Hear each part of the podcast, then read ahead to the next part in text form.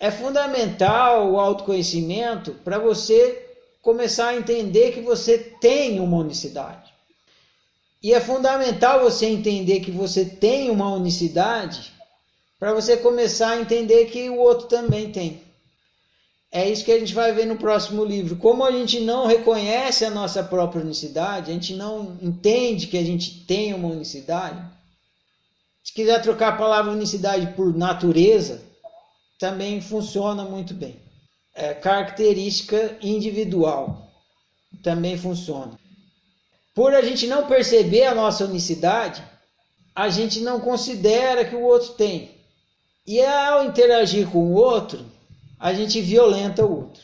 Mesmo não querendo, a gente comete essa violência.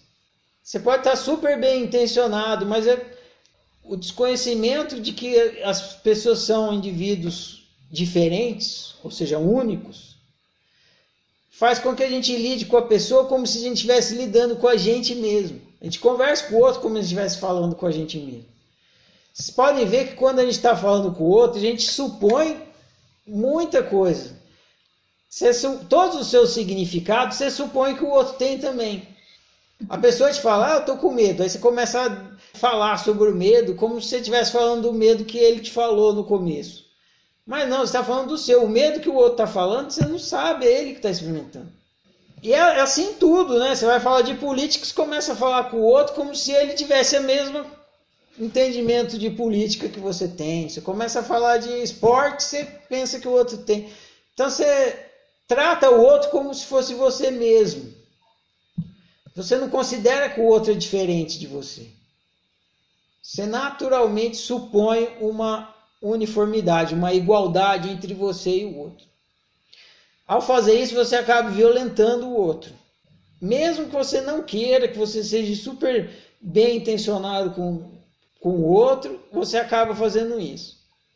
E por você não perceber a sua, quando o outro vem conversar com você, você deixa ele violar a sua também.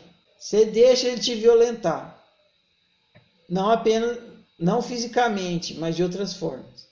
Porque você não percebe que você tem uma necessidade, você não consegue colocar um limite. Você não consegue falar assim, ó, eu saio com você, mas não quero ir em supermercado. Você não consegue falar isso. Então, o que, que acontece? a convivência vira uma convivência de, de violência, violência. Vai violência, volta violência. Vai violência, volta violência. O que é o mal viver em si, se processando. E os dois podem estar bem intencionados, mas eles não percebem que eles são unicidades, então eles cometem violência, se sentem violentados, revida aí no outro momento não é nem para revidar, mas não percebe a unicidade do outro e, e violenta o outro tal. Quando a gente entende que a, cada um é uma unicidade, aí a gente co começa a virar esse jogo, mudar esse jogo. Porque você já entende que você não tem competência para viver pelo outro. Que você não tem como saber o que é melhor para o outro. Aí você abre uma porta que dificilmente a gente abre no nosso dia a dia, que se chama diálogo. E você faz uma coisa que dificilmente a gente faz no dia a dia. Você pergunta para a pessoa o que é melhor para ela. O, o, o, Reinaldo, essa semana, que aconteceu, foi um exemplo simples, mas serve de exemplo. Eu estava comentando dos vídeos, dos filmes, e o Reinaldo escreveu lá no grupo de WhatsApp: Ferrari, se tiver filme bom, se você souber de algum filme bom, dá uma dica. Aí eu não dei uma dica. O que, que eu fiz, Reinaldo? Você perguntou para mim qual que é o estilo de filme que eu gostava, o que, que era bom para mim. Exatamente. Entendeu? O Reinaldo falou: se tiver filme bom, me indica. Eu poderia começar a passar uma lista de 300 filmes lá. Mas não necessariamente seria filme bom dentro do critério dele. Aí eu passei esses critérios para você, na mesma hora você pode me indicar um. Isso. Aí eu perguntei: o que, que é bom para vocês? Foram filmes que levam à reflexão, que ajudam no autoconhecimento. Aí eu já tinha pelo menos algum norte sobre o que o Reinaldo considera bom, filme bom. Aí eu indiquei um filme para ele. Mas isso você só consegue fazer, só se abre essa possibilidade de, de convivência desse tipo de convivência, quando você com, consegue considerar que você é uma unicidade e o outro também.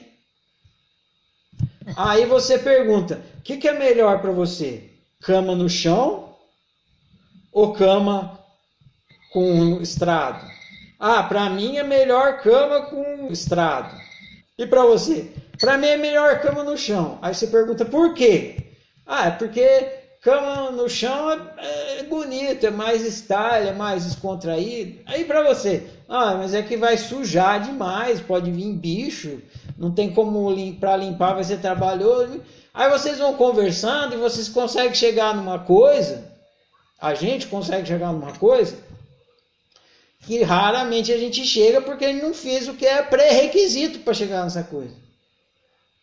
Que é o diálogo, a conversa, a pergunta e a resposta. Chegar no que é bom para nós. O que é melhor para nós. Aí talvez o melhor seja então, ah, então eu vou. Eu acho que o melhor para nós é a cama é, com, com estrado mesmo. E aí tudo bem, você vai optar, você pode até abrir mão da sua opção, porque você percebeu que é o melhor para nós. E aí você não vai se sentir violentado se você colocar, se você abrir mão e fizer uma opção que veio desse processo. Você fica contente de ter colaborado e ter chegado numa solução onde é o melhor para nós. Ou seja, inclui você. O problema é a exclusão. Quando você se exclui, quando você exclui o outro. Quando você faz todo esse processo, ninguém foi excluído. Todos estão inclusos, fizeram um processo ali de encontrar a melhor opção, onde aquela opção inclui o que é bom para todos. E aí você não sente violentado, nem outro sente violentado, você quebra essa cadeia de convivência violenta. No dia a dia, por a gente não ter consciência da nossa unicidade, e o outro também não, menos ainda o outro que não estuda autoconhecimento, a nossa convivência é violenta. A gente vive trocando violências a cada instante. Então, a, a solução para sair dessa convivência violenta é a percepção da própria unicidade